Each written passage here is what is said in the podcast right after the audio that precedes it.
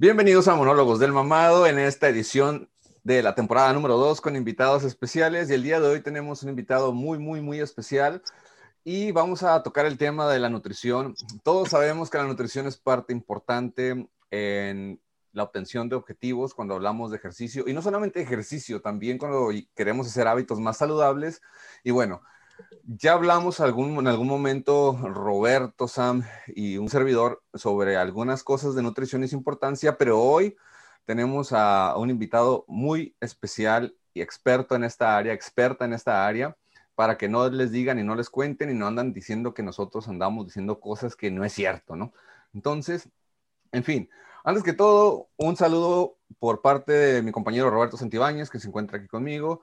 Y bueno, le damos la bienvenida a a nuestra invitada, Mariela Vargas Zurita. Ella es licenciada en nutrición, tiene una maestría en nutrición deportiva por la VM la Universidad del Real Madrid. Se encuentra certificada en antropometría, Isaac a nivel 2. Y bueno, cuenta con experiencia en consultas de control de peso, fitness, atletismo y entre otros deportes.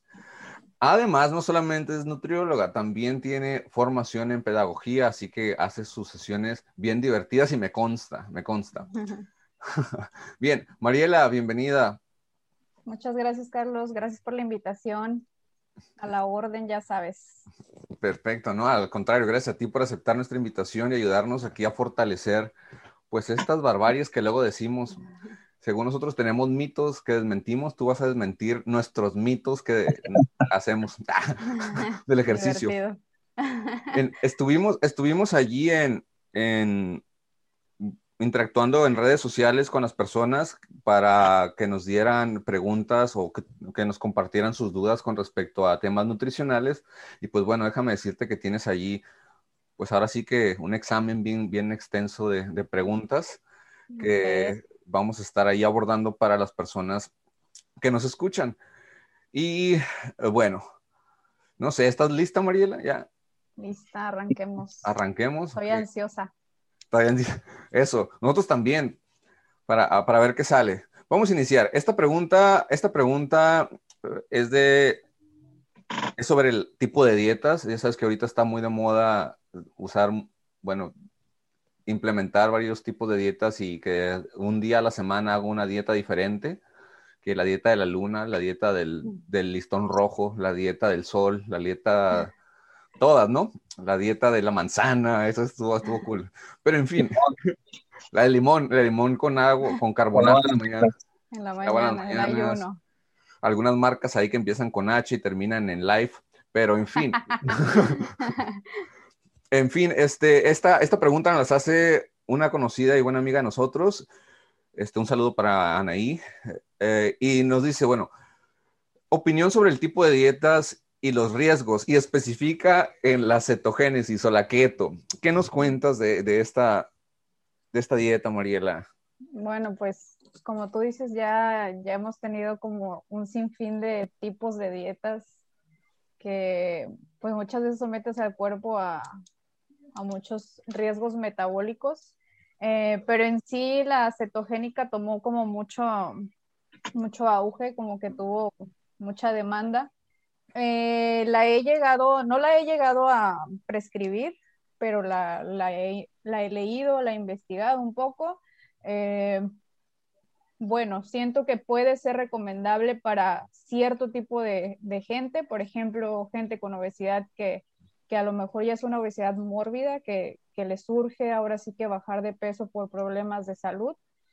Sin embargo, no, la, no recomendaría que se llevara a cabo quizás más de uno, máximo dos meses, ya que el cuerpo pues sí se somete, ahora sí que le damos puras grasas, proteínas y bueno, tenemos ahí una deficiencia de vitaminas, minerales que obtenemos por medio de, de frutas, de verduras que a veces también se llegan a, limitar.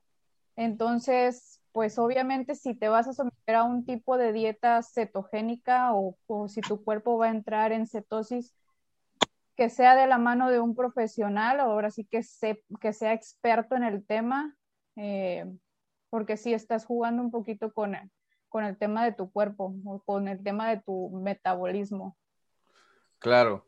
Y bueno, yo tengo entendido, tengo entendido que hay un tiempo determinado, ¿no? Si te, si te sometes a esta, a esta dieta, tengo entendido que no es para siempre.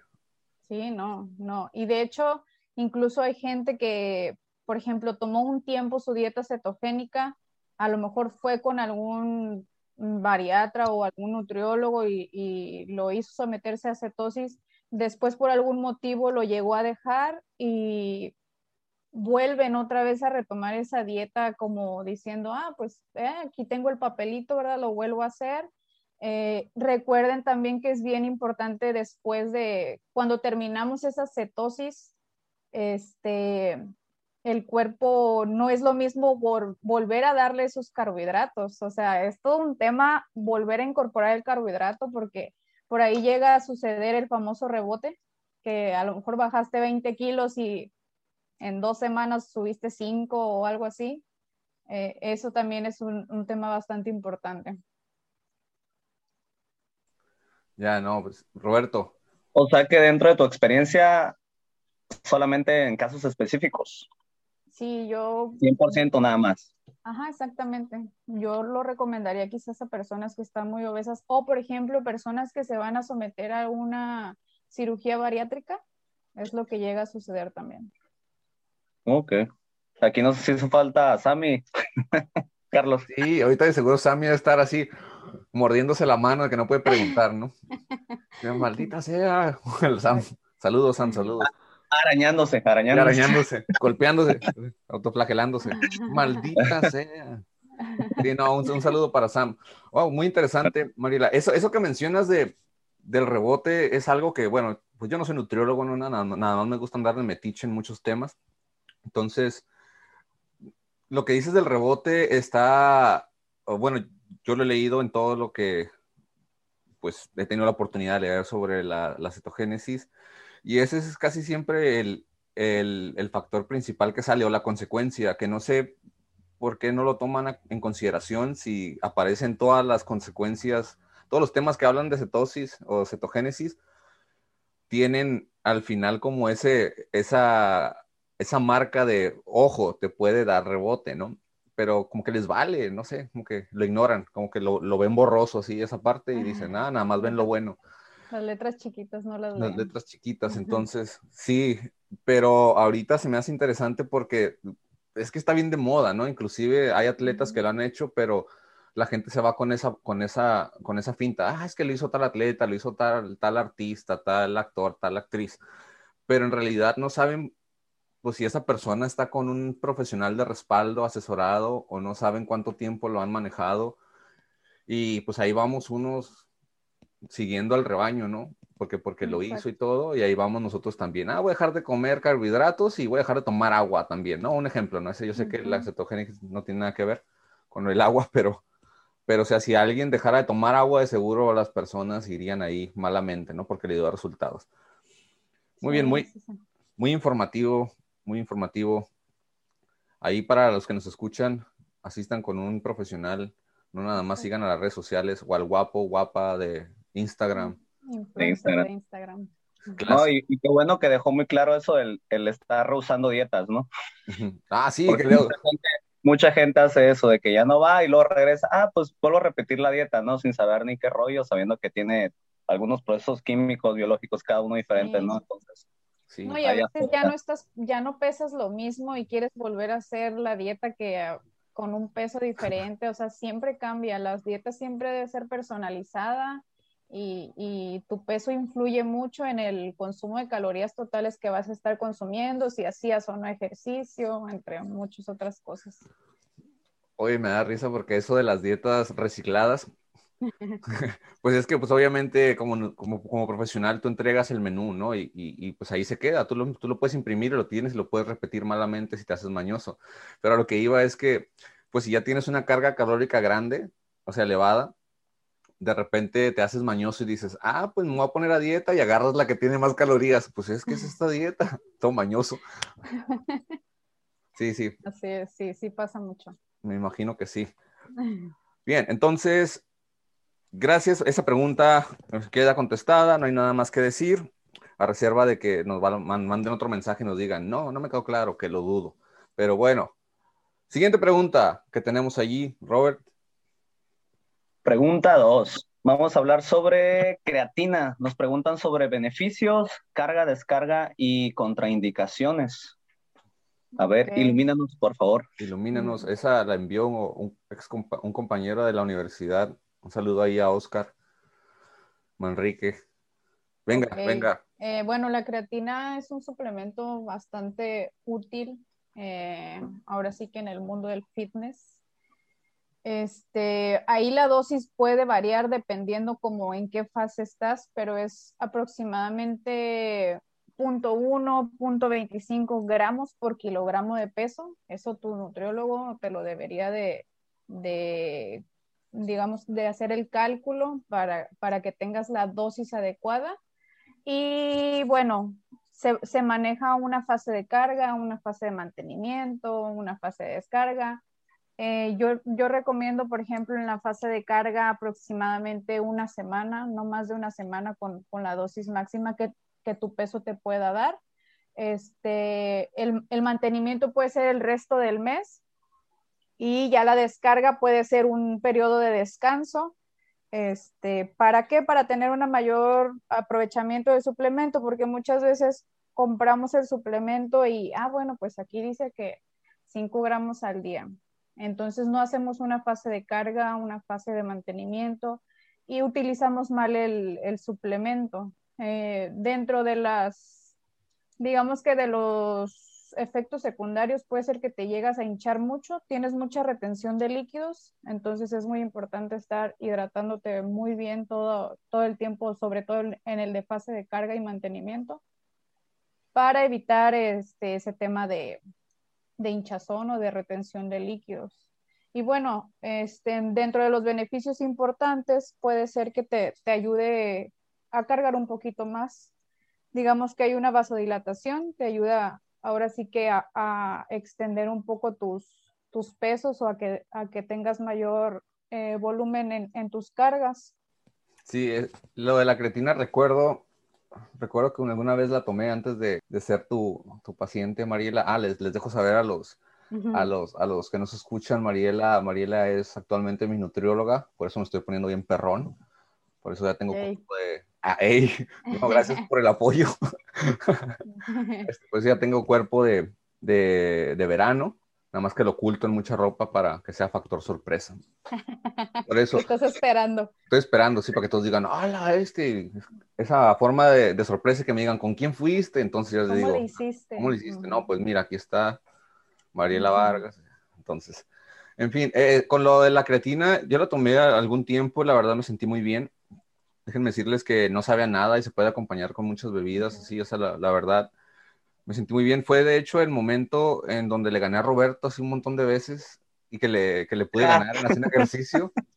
Pero como, como les digo siempre a las personas, cuando miraba, cuando miraba que Roberto, que yo ya le llevaba ventaja, me dejaba ganar para que se mantuviera ese, ese balance que, él que él creyera que me sigue ganando. Pero como les digo, a mí me gusta mucho festejar las victorias de los demás y no las mías, ¿no? Me gusta aplaudir desde abajo del podio. Claro, claro. no, muy bien. Oye, hablando ahorita lo que dijiste, ahorita que dijo Mariela la cretina, o sea que es, eh, pues en realidad es mito o, o, no está muy bien este, utilizado cuando te dicen, ah, tómate 10 gramos la primera semana, porque como yo lo conozco, o sea, compras la creatina y te dices, ¿te tomas dos o tomas los 10 gramos? O sea, no importando mi, mi peso, ¿no? Nada más siempre me dicen, tómate los 10 gramos la primera semana y de ahí en adelante 5 gramos. Y tómatelo de tres semanas a un mes y luego descansas un mes y luego otra vez y así te vas. O sea, que eso está, como te lo explican, está mal o está relativamente bien o más o menos o la gente que lo hizo así. Eh, está mal el digamos que la dosis, porque no sabemos tu peso. Entonces, por eso hay una dosis recomendada para, para el peso por persona, si, si llega a variar. Y este, lo de, lo de la carga y lo del descanso está bien, o sea, el descanso de un mes es, es bueno también poner a, descansar tu cuerpo, eh, pero en sí sí es recomendado que sea sobre tu peso. La dosis sobre tu peso y sobre también el entrenamiento que estés llevando, porque el, gramaje puede variar.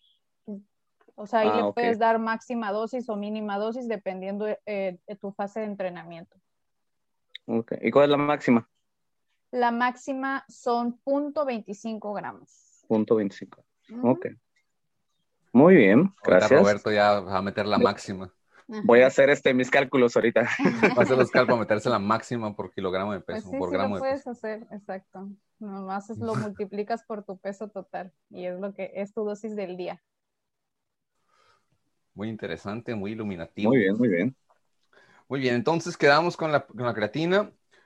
Siguiente pregunta, Mariela. Tenemos ahí, ya regresando a, lo de los mitos, nos preguntan los mitos sobre el huevo. ¿La yema es buena o mala? ¿Quitársela? ¿Qué onda? Ha, habido controversia y he tenido la, oportunidad también de, leer algunas cosas que dicen que la yema no es mala en realidad, como se, como se sataniza, que siempre la yema tiene mucho colesterol y que en realidad deberías quitarla. Y hay otra postura que dicen, ¿sabes qué? No es cierto, la yema tiene cierto poder o cierta, cierta cantidad que te aporta algo bueno y se necesita y no, la, no debes quitarla siempre, ¿no? O sea, o no debes quitarla, es, mentira. ¿Qué nos dices acerca de esto?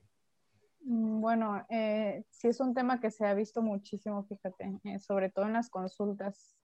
Yo suelo dejar el huevo completo, a menos que sea una persona, mm, pues que a lo mejor tiene como exceso de consumo de, pero es un, es un mito el tema de que el huevo te aumenta el colesterol o triglicéridos. Este, así es que pueden dejar el huevito completo, no tiren la yema, tiene muchas vitaminas, tiene muchos minerales, vitamina D, vitaminas liposolubles que muchas veces no encontramos en muchos alimentos.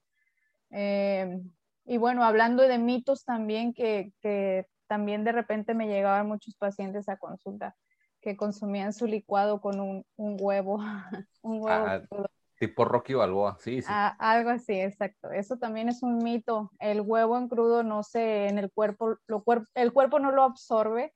Este, entonces es bien importante que sí debe de llevar un proceso de cocción para que se pueda, para que podamos absorberlo nosotros salmonela segura, ¿no? Exactamente. Luego, porque se enferman del estómago? Sí, pues sí, oye. Oye, pero ¿hay, algún, ¿hay algún número de huevo entero que puedas, no sé, un máximo? Consumir diario. Que puedas consumir diario, porque eh, si dices, ah, dejen el huevito entero, yo te aseguro que las personas que aman el huevo se van a hacer toda la cartera, toda la docena así de huevo entero. Pues se habla aproximadamente de 5 a 7 piezas de huevo a la, digamos que a la semana. Este, pero bueno, ahí, ahí hay que tener en cuenta también más el consumo de, de qué, o sea, qué más comemos, qué, qué, qué más puede, eh, digamos que elevar nuestro consumo de triglicéridos o de colesterol en sí, pues el huevo no nos va, a menos que ya te comas, como tú dices, toda la cartera de todo el, eh, de huevos, pues ahí sí te va, todo el exceso pues es malo, ¿verdad? Sí, sí, estoy, estoy de acuerdo. Oye, pues aquí, aquí en mi, en mi caso aplica, porque diario desayuno huevo y son de dos a tres huevos, imagínate. sí, por eso también me reí. ya, ya me pasé esos siete que me estás diciendo. Bueno, pero hay que tomar en cuenta también si hay actividad física, Ah, bueno, todo o sea. Eso, todo eso influye, sí, ahí ya se incrementa, o sea, a lo mejor de 5 a 7 huevos puede ser una persona que, que, no, que está en un peso neutro, que a lo mejor no practica actividad física o no practica ejercicio de alta intensidad. Ah, pues mira, eso ahí está para los amantes del huevo. Hagan ejercicio, no lo hagan por verse bien, háganlo por comer más huevo. Sí, sí está. Tan rico es el huevo. Sí, la verdad que sí, sí. Pues bueno, ahí está, ahí están los mitos sobre el huevo. No es malo, nada más hay que tener por cierta moderación. Como dice Mariela, todo en exceso es malo y pues eso, pues ya, ya depende de ustedes, ¿no? Si se quieren arriesgar y comer huevo también crudo, pues ahí les encargo. Gracias este, por la respuesta, Mariela, y también ahí, gracias a, a quien nos preguntó, que es ahí Jorge Contreras. Un saludo. Y bueno, pasando a otros temas, Robert, pregunta cuatro. Pregunta cuatro. La que todos estaban esperando, ¿no? La que tenemos una lista ahí de gente escuchando esto. Ah. ¿Cómo se puede combinar? Ah, es que ya. Yo no sé por qué hacen esas preguntas, eh, yo no sé por qué hacen esas preguntas. E, e, esa ¿Cómo pregunta se puede combinar? ¿Cómo se puede combinar la chela con el crecimiento muscular? o, más, bien, yo creo que reformulándola para que no se oiga tan, tan así es. Dentro de la dieta se puede combinar tal vez alguna, alguna cervecita, dos o, algo así, sin que haya tanta pérdida, sin que afecte tanto a las calorías o, o en la pérdida de peso. No sé por dónde Suerte. empezar. eh, bueno, pues no, lo, lo recomendado es no, o, no hay ambas cosas, no, no puedes tener crecimiento de masa muscular cuando estás consumiendo alcohol. Este, están viendo feo por acá. Sí, me imagino, me imagino. Pero digo, de repente puedes llegar a consumir una cerveza, pero eh, también hay que ver en qué etapa eh, te encuentras o si eres deportista, digo, los deportistas sabrán, no tendré que, que mencionarse, ¿verdad? Que pues el alcohol y el, el crecimiento en masa muscular no, no, no, se llevan, no son favorables. Eh, por ahí también llegamos a tener una deshidratación dependiendo de cuánta cerveza se consuma. Este, y pues todo eso interfiere en, en, el crecimiento de músculo y, e incluso podemos llegar a tener pérdida de masa muscular. Oye, Mariela, ahorita que, dijiste lo de la chela y lo de, bueno, pues eso, eh, pues sabemos que la, chela pues son muchas calorías, ¿no? Y una, vez tuve una, experiencia ahí con una persona que me dijo, pero ¿por qué la chela no sirve para el crecimiento muscular? Di nombres, di nombres. No, no voy a decir nombres, no voy a decir nombres. Ah, ¿Por, qué no sirve, ¿Por qué no sirve para el crecimiento muscular si la chela también tiene se fue por el lado de los carbohidratos, ¿no? Y los, si los carbohidratos son glucógeno y se van al músculo y me ayudan al crecimiento, ¿por qué la chela es mala? Y le dije, ¿sabes qué? No me vuelvas a hablar en tu vida. Lo bloqueé para siempre. No, no es cierto. y después hicimos el monólogo. después hicimos monólogos, sí. De hecho, si nos escucha, tú sabes quién eres. Y este, se me, pero se me hizo una pregunta, se me hizo chistosa, pero a la vez se me hizo con mucha astucia. Es una pregunta muy astuta que la gente a lo mejor se puede ir por ahí, ¿no? Pues si son carbohidratos y los carbohidratos te dan crecimiento también, entonces, ¿por qué no? Dale, bueno, es que ahí también hay que ver qué tipo de carbohidratos, o sea, no nos podemos generalizar la pizza o la dona eh, que nos va a ayudar a, tener reservas de glucógeno muscular en comparación con a lo mejor arroz, quinoa, papa, camote, todos esos carbohidratos. Es como normalmente les decimos, no, no, no es la cantidad, sino la, calidad del alimento que estás, que estás ingiriendo, ¿no? Sí, exactamente. Y, como referente a eso de la bebida, digo, yo no soy alcohólico, ni voy a, ni voy a, a salvar a los, a los alcohólicos, pero normalmente es que siempre te dicen, tómate una o dos, no diarias, ¿eh? O sea, de vez en cuando porque te ayuda a relajar y te ayuda a mantener bajo el estrés para toda esa gente que está como a veces como, no sé, en su trabajo, está ahí todos los días, ¿no? Que tienen que estar como los jefes que están manejando, vente para acá, haz esto, haz al otro, viendo. Entonces, yo había escuchado, y de hecho hasta hay una película que hicieron de, de un estudio de ese, de que el tomar uno, el relajarte o mantenerte ligeramente con alcohol para, para mantener tu estrés bajo y estar un poco concentrado. No echarte tres, cuatro, cinco, sino solamente una, dos o una copa de vino para mantenerte libre, ¿no? Pero pero hasta ahí es lo único que voy a decir y no, no influye en el ejercicio. Estamos hablando como ya en tu paz mental, ¿no? Si es que lo necesitas.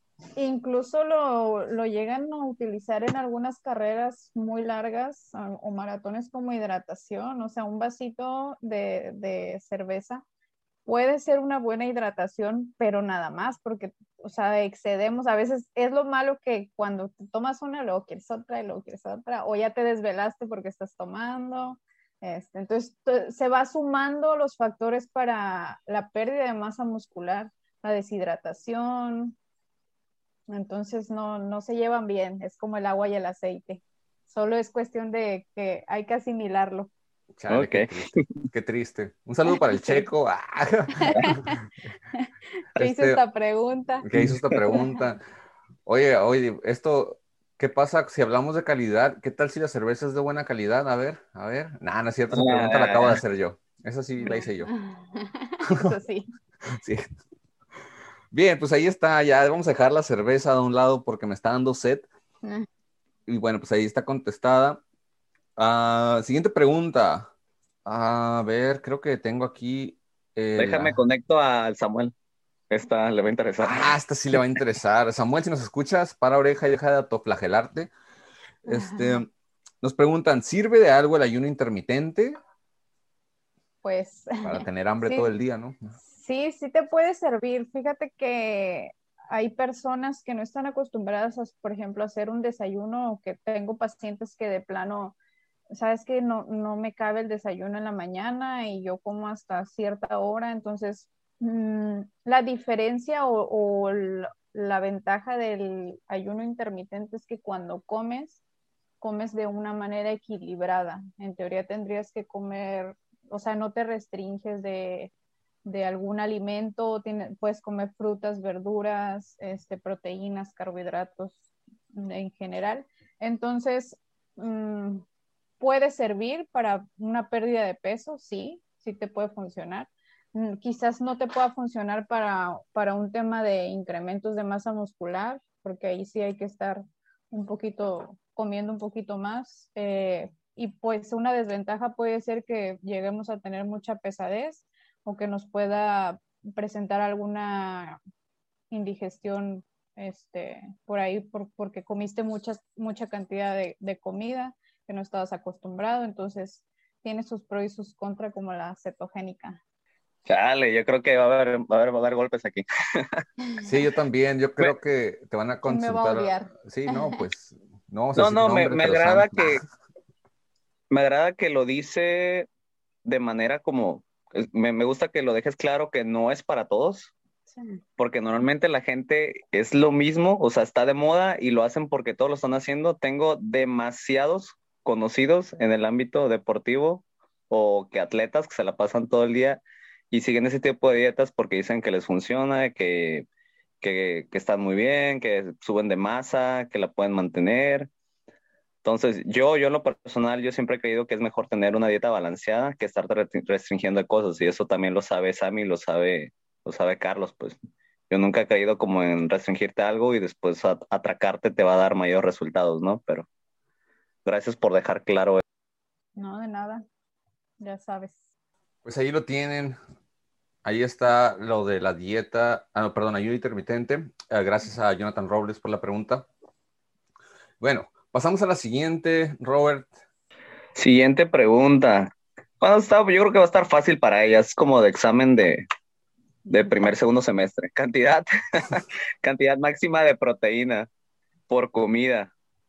Fácil. Okay. Bueno, pues ahí eh, digo, el mínimo es 0.8 igual gramos por kilogramo este, al día y el máximo es 2.5, así ya teniendo no excediendo esa, ese límite para no, no tener el exceso ahí de consumo de proteínas. Y también va a depender de, de en qué, si haces actividad física o si no haces, ahí puede haber incrementos o se puede mantener en, en lo mínimo.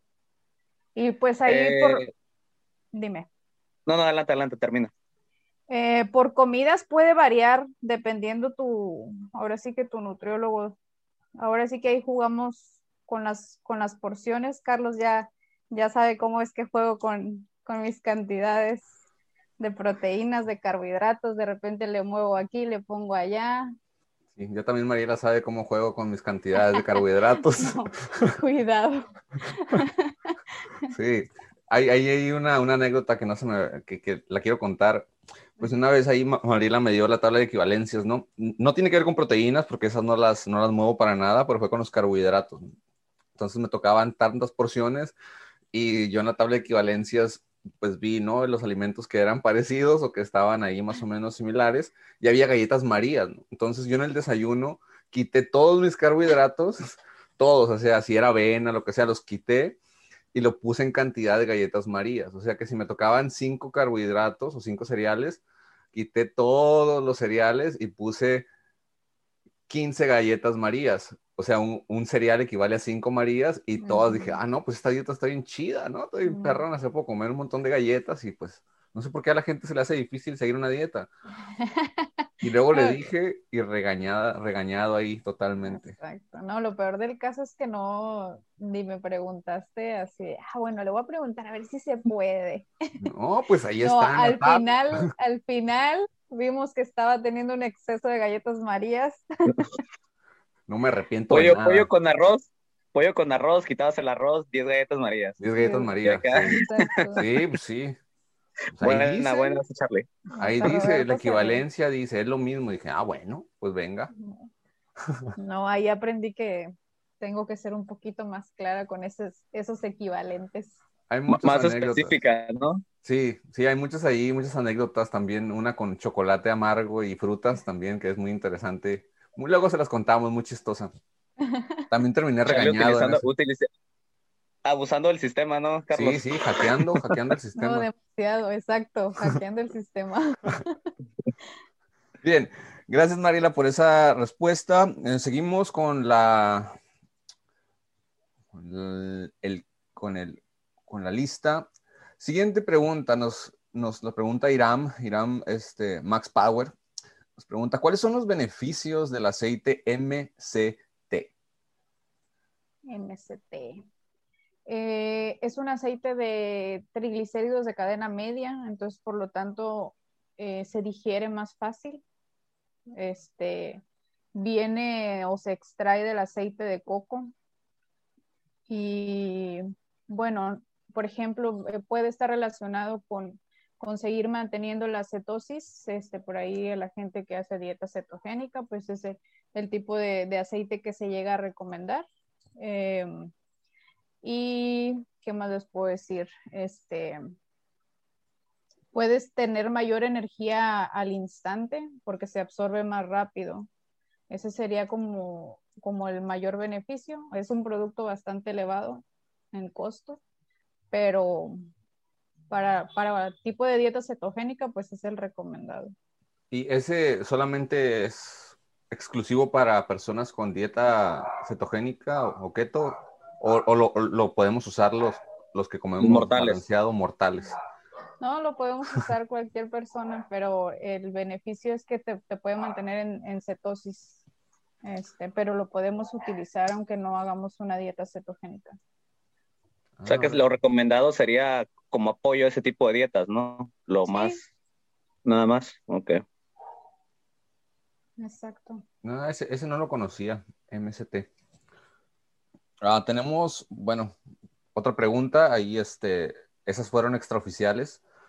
Salieron ya casi al final y tenemos, tiene que ver con, con la cena y los carbohidratos y nos preguntan pues, si es malo cenar carbohidratos o si es malo cenar pesado. Creo que la pregunta va más sobre cenar carbohidratos porque ya ves que está muy, muy satanizado lo de no comas carbohidratos en la noche. Entonces, ¿qué nos dices sobre eso?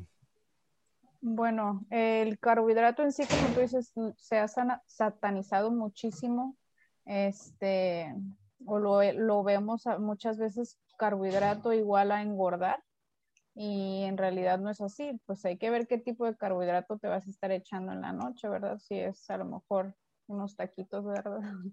Ay, pues, los, taquitos no van, no van al estómago ni a la panza, van al van corazón. Al corazón. Van al corazón, sí. Cuidado con lo que dices. Bueno, por poner un ejemplo, una hamburguesa, pues si estás teniendo exceso de, carbohidratos, sí vas a, vas a, a lo mejor a relacionarlo con engordar o con subir de peso, pero en, en tus cenas puedes meter carbohidratos, eh, puedes tener un equilibrio y no, no por eso significa que vas a, a, engordar o a subir de peso. Y hablando ah. de, las, de las dietas de, bueno, no las dietas, como la cena de sobrecarga para los corredores al siguiente día, ¿también es completamente válido o no? ¿O no aplica? Según yo sí. Sí, sí, sí es válido. Puedes hacer un, este, bueno, ahí ya es eh, un, un, punto diferente o va relacionado hacia deportistas y sí se llega a hacer y es muy bueno porque ahí tenemos una sobrecarga de glucógeno muscular que nos va a hacer mucha falta el siguiente día de alguna competencia, algo relacionado con lo, lo deportivo. Muy bien. Muy bien, muy interesante. Ahí está para los que nos escuchan, pueden cenar carbohidratos, no se Si martiricen. vas a correr, si no vas a Si correr. vas a correr, una carga. Sí, a lo mejor Sí, luego dicen, claro. no, es que yo me levanto, yo en las mañanas corro tres kilómetros. Nah, no manches, Sí, no. güey. te encargo. Estamos Una hablando milla. de carreras. Sí, una, Una milla. Una milla es correr, tú dijiste correr. No, no estamos hablando de carreras largas. Exacto. No, una milla, no manches. Te encargo. Muy bien. Última pregunta. ah, está relacionado con la cena también. Nos preguntan que si, si tienes una dieta, si, si, si debes comer cada tres horas, ¿es necesario levantarse a medianoche a cenar, a comer? O sea, duermo tres horas, interrumpo mi sueño, me levanto a comer, me vuelvo a dormir otras tres horas y así sucesivamente. No, no, no tenemos que levantarnos cada tres horas, este, como los bebés, ¿verdad? Sí, Con- es suficiente con el alimento que le demos por última vez y eh, a nuestro cuerpo en la noche. Este, bueno, con- relacionado también con el punto anterior, hay que tomar en cuenta que hay que cenar al menos dos horas antes de, de dormir para que alcance a, a hacer eh, el metabolismo su trabajo. Eh, eh, y pues no tienes que levantar cada tres horas. Hay incluso para los deportistas hay algún tipo de proteína que se puede utilizar como de absorción larga Ah, eh, o absorción lenta. La Este, caseína, ¿no? Más que nada. Caseína. sí. Ajá, exactamente. Y con esa puede ser suficiente si, es, si la pregunta lo, lo van relacionando hacia el deportista, no te tienes que levantar porque aparte ahí interfieres o interrumpes tu descanso o tu, tu sueño. El sueño profundo. Ya no hay Ya no es lo mismo. una hormona de crecimiento. No, exactamente. No es lo mismo y además, pues ahí se, se complementa lo que habíamos dicho en capítulos pasados, ¿no? El descanso, que todas las ganancias y todo lo bueno pasa mientras Se va a dormimos. Sí, pues sí, es que te, te encargo, ¿no? Entonces- profundo. Duerman profundo. Y lo que mencionó Roberto, es la, la proteína es, bueno, es la caseína, no vayan a creer que es cafeína con F, porque luego no les va a salir contraproducente y les encargo, ¿no? Es con S, No caseína. Sí, no van a dormir. Entonces, pues bueno, esas son todas las preguntas, Mariela, este, a reserva que, eh, bueno, son, son las preguntas de las personas que nos escuchan y que participaron, a las cuales les agradecemos por participar y por mandarnos sus preguntas. Eh, bueno, por mi parte yo no tengo ninguna, no sé si, si Roberto tenga alguna sobre cómo vencerme, cómo ganarme, qué comer para... No, no, no, no. Que, que- que sigas este, haciendo tu dieta a ver si te está sirviendo cuando nos volvamos a ver. Ah, Sin galletas Marías. Sí, pues, con tus puro- galletas Marías. Cuando te ganen, te voy a decir, mira, de puro comer galletas Marías. Te gané a base de galletas Marías. Pues bien, ahí lo tienen. Gracias a todos por, por, por participar en, en las preguntas para, para nuestra invitada Mariela Vargas. Dejo, dejo su Instagram y su Facebook, sus redes sociales para aquellos que están interesados en consultarla. En Insta y en Facebook la pueden encontrar como nutrióloga Mariela Vargas. Ella actualmente reside en Monterrey, sin embargo, tiene su mo- modalidad virtual y los puede atender a través de ese medio. Y les puedo decir que es un servicio to- totalmente profesional y recomendado. Se los, se los recomiendo bastante. Soy uno de sus, de sus pupilos y la verdad me ayudó mucho en esta pandemia donde pues todos la atoramos rico, ¿no? Con, con, la- con el inicio de la pandemia hace un año y pues ahorita ya ya estamos ahí en, en modo saludable. Y bueno, es un servicio muy profesional, muy recomendado y pues ahí para, para quienes estén interesados en, en el aspecto nutricional. Y bueno, recuerden también seguirnos en monólogos.del.mamado en Instagram. Déjenos comentarios, déjenos ah, sugerencias, estamos allí para, para escucharlos y a nombre, a nombre de mi compañero Roberto Santibáñez, pues nos despedimos. Mi nombre es Carlos Martín y que tengan bonita tarde. Adiós.